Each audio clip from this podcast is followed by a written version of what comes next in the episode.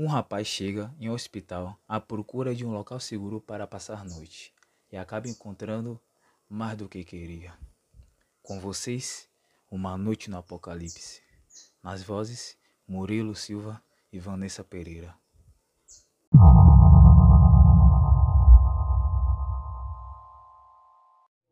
Após horas caminhando à procura de suplementos, Ronaldo vê o sol se pôr e a noite chegar, algo que pode ser considerado como uma notícia não muito agradável.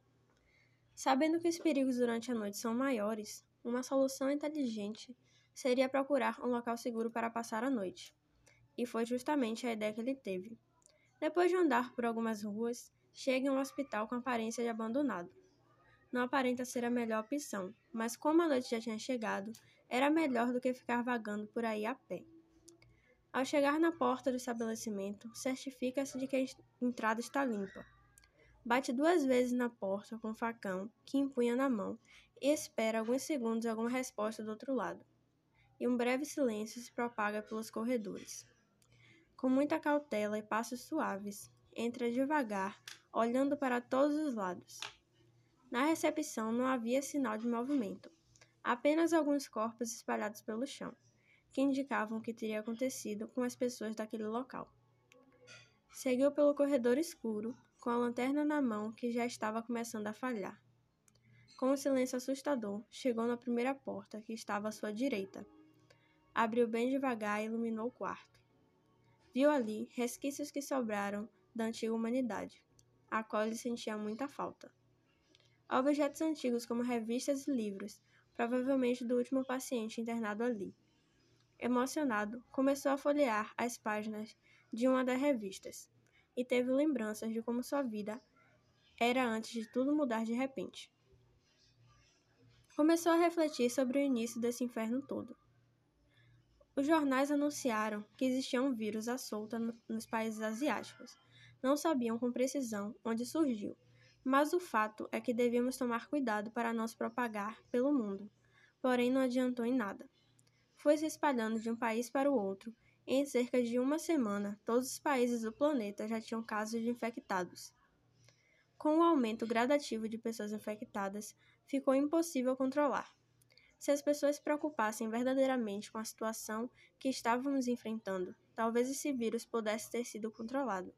Mas infelizmente nem todo mundo seguiu as normas dadas pelo governo e nem se preocupou com as consequências.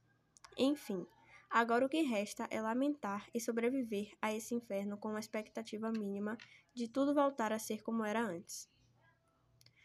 Seu momento de reflexão teve que acabar inesperadamente, após um barulho que vinha na direção de um dos quartos no final do corredor. Ronaldo se manteve atento ao som, ao mesmo tempo que segurava seu facão com mais força, na esperança de conseguir se defender melhor do que estava fazendo aquele barulho pegou sua lanterna e saiu para ver o que estava acontecendo. Em passos cautelosos, ele ouvia o som cada vez mais alto, até que chegou no último quarto daquele corredor escuro. A porta estava entreaberta. E mesmo de fora, dava para ver o que estava causando aquele som. São pessoas? exclamou Ronaldo em seus próprios pensamentos deu dois toques na porta, o que fez com que as pessoas ficassem assustadas. Então, um homem veio de forma defensiva ver quem estava ali. Ronaldo o cumprimentou rapidamente e o homem retribuiu, se apresentando como Carlos. Venha, estou escondido com minha família aqui. Estamos à procura de humanos não infectados para formar uma união. Ali é minha irmã, que se chama Regina, minha filha Rebeca e o meu outro irmão Sandro. Ronaldo entrou desconfiado, reparando nas pessoas que estavam ali. Reparou também que eles não possuíam nem armas de fogo e nem comida, apenas um kit de primeiros socorros. Ronaldo perguntou ao homem se já havia procurado recursos pelo local. O homem respondeu que não, pois preferiu deixar a família em segurança. Ronaldo disse para eles que iria procurar comida e voltaria quando pudesse. O homem agradeceu e desejou boa sorte. Saindo do quarto, analisou rápido o local e teve a ideia de procurar pelo refeitório do hospital, onde possivelmente poderia encontrar um armazenamento de enlatados. Voltou para a recepção e seguiu pelo outro corredor, que continha algumas macas no caminho e muito sangue pelo chão. Após dar alguns passos suaves, olhou pelo vidro que tinha na primeira porta à esquerda. Tinha apenas uma mesa, cadeira e estante, nada de muito útil. Seguiu o corredor bem devagar, até esbarrar em uma das macas que estavam no caminho. Olhou para trás e viu um braço para o lado de fora do lençol que cobria o corpo. Curioso, chegou perto para olhar. Levantou bem devagar o lençol e se deparou apenas com o corpo de uma pessoa morta se decompondo. Seguiu o corredor e chegou na última porta. E lá estava, o refeitório. Abriu e foi direto para o local onde poderia estar guardada a comida. Na porta sentiu um odor ainda mais desagradável do que havia sentido antes. Ao abrir a porta, viu os enlatados e também a fonte do odor. Ovos podres. Deixou o facão e a lanterna no chão. Abriu a mochila e colocou tudo que pôde dentro. Lembrou da família que havia encontrado e levaria uma parte para eles. Fechou a porta e voltou para o corredor. Foi quando ele levou um susto enorme. Havia uma pessoa parada no meio do lugar de costas. Assustado, ele gritou: Quem está aí? Um silêncio se manteve no ar. Então segurou seu facão com mais força, apontou a lanterna em direção do indivíduo e caminhou devagar em direção dele. Gritou novamente: Quem é você? Bem devagar, a pessoa virou-se para ele, e Ronaldo se espantou. Era o corpo que tinha visto em cima da maca. Como isso é possível? Pensou. Foi quando o morto-vivo caminhou em sua direção com um grito assustador. Ronaldo, sem pensar duas vezes, foi para cima dele e enfiou seu facão no estômago do monstro. Para sua surpresa, ele continuava reagindo agarrou ele pelo ombro e tentou morder. Ronaldo o empurrou, tirando o facão da barriga, e rapidamente atacou-o, enfiando o facão em sua cabeça. E seu problema foi resolvido. O morto, que tinha acabado de se levantar, tinha caído.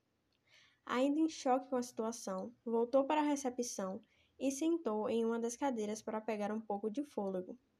Viu de relance uma sala que parecia ser a farmácia daquele hospital e então resolveu conferir. Ao entrar lá, se deparou com vários armários, mas não havia praticamente remédio nenhum, a não ser dois frascos com que pareciam ser analgésicos ou algum tipo de antibiótico. Lembrou-se da família que encontrara antes e resolveu voltar lá para deixar um frasco com eles, na intenção de ajudar de alguma forma.